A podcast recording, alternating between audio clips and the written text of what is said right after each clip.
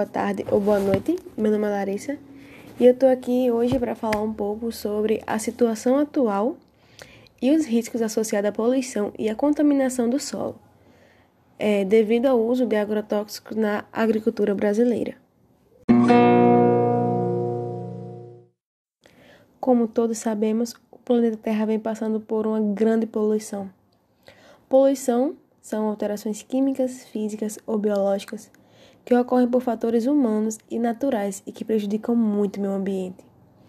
A poluição gerada pelo homem pode prejudicar o solo, a água e o ar, e ainda afetar a espécie com a proliferação de doenças, diminuição dos recursos naturais e da biodiversidade do planeta. Dependendo do recurso afetado e do tipo de lixo gerado, a poluição pode ser dividida em diversas maneiras, sendo que as mais conhecidas são a poluição do solo, a poluição da água, a poluição térmica, que mesmo sendo pouco conhecida, é um tipo de poluição muito recorrente e que causa um grande efeito ambiental. Ela ocorre pelo aquecimento das águas e do ar que são usadas nas usinas hidroelétricas, termoelétricas e nucleares, e depois lançada nas águas e na atmosfera. Existe também a poluição radioativa, também a do ar, que é muito conhecida essa a sonora e a visual. As consequências de meio ambiente poluído são causas de grande preocupação, tanto para a conservação da biodiversidade como para o bem-estar dos seres vivos. A poluição pode acarretar em problemas patológicos, destruição ambiental e alterações climáticas. A poluição passou a ser mais intensa a partir da Revolução Industrial, que culminou no aumento da industrialização e urbanização Atualmente, ela é considerada um grave problema ambiental. No Brasil, a poluição é enquadrada como crime, através da Lei nº 6.938 do CONAMA, que é o Conselho Nacional do Meio Ambiente, o qual se ocupa da Política Nacional do Meio Ambiente. Os países desenvolvidos são campeões na poluição do meio ambiente. Estados Unidos, China, Rússia e Japão são os principais emissores de monóxido de carbono que representa 45% dos poluentes liberados na atmosfera das grandes cidades.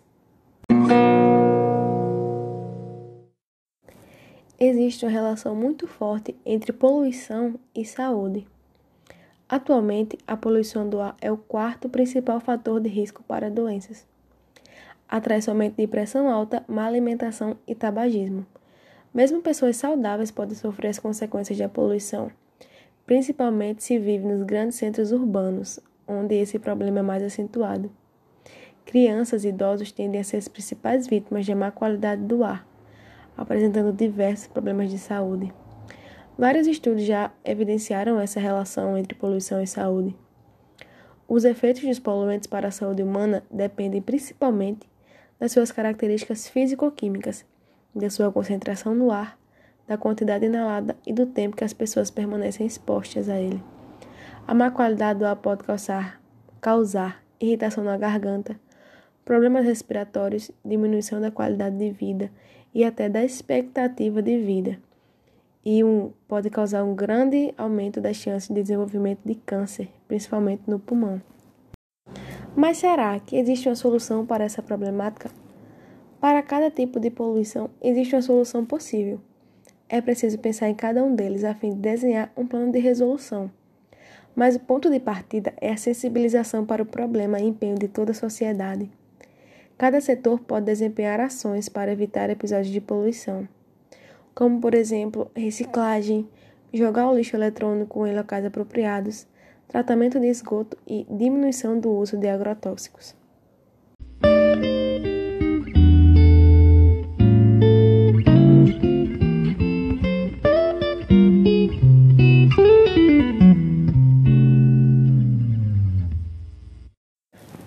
Anteriormente, um dos modos de diminuir a poluição é diminuir a quantidade de, de uso de agrotóxicos, que já não é novidade para ninguém que no Brasil os agrotóxicos são usados em larga escala para eliminação de pragas nas plantações, mas esses compostos, em grande quantidade, causam grandes problemas à saúde humana. Em um ranking do Ministério da Saúde, os agrotóxicos aparecem em segundo lugar como os causadores de intoxicação no Brasil. No mundo existem mais de 200 tipos de agrotóxicos, e o Brasil é um dos países que mais consome. Em alguns países é proibido o uso de determinadas substâncias por conta dos problemas que eles causam à saúde humana, como por exemplo o câncer. Os riscos são grandes e podem ocasionar problemas em curto, médio e longo prazo, a depender da substância utilizada e do tempo de exposição ao produto. A intoxicação por agrotóxicos pode ocasionar tonturas, cólicas abdominais, náuseas, vômitos, dificuldades respiratórias, irritação na pele, nariz e muitas outras coisas. Toda a população, em alguma fase da vida, será exposta a agrotóxicos, seja através de consumo ou durante o trabalho. Os grupos que mais sofrem com os efeitos dessa substância podemos destacar os trabalhadores rurais, que manuseiam frequentemente esse tipo de produto. Assim como o uso de agrotóxicos pode causar riscos à saúde humana, também pode causar riscos ao solo. O solo é capaz de reter grande quantidade de contaminantes e, com o tempo, os agrotóxicos o deixam frágil e reduzem a sua fertilidade.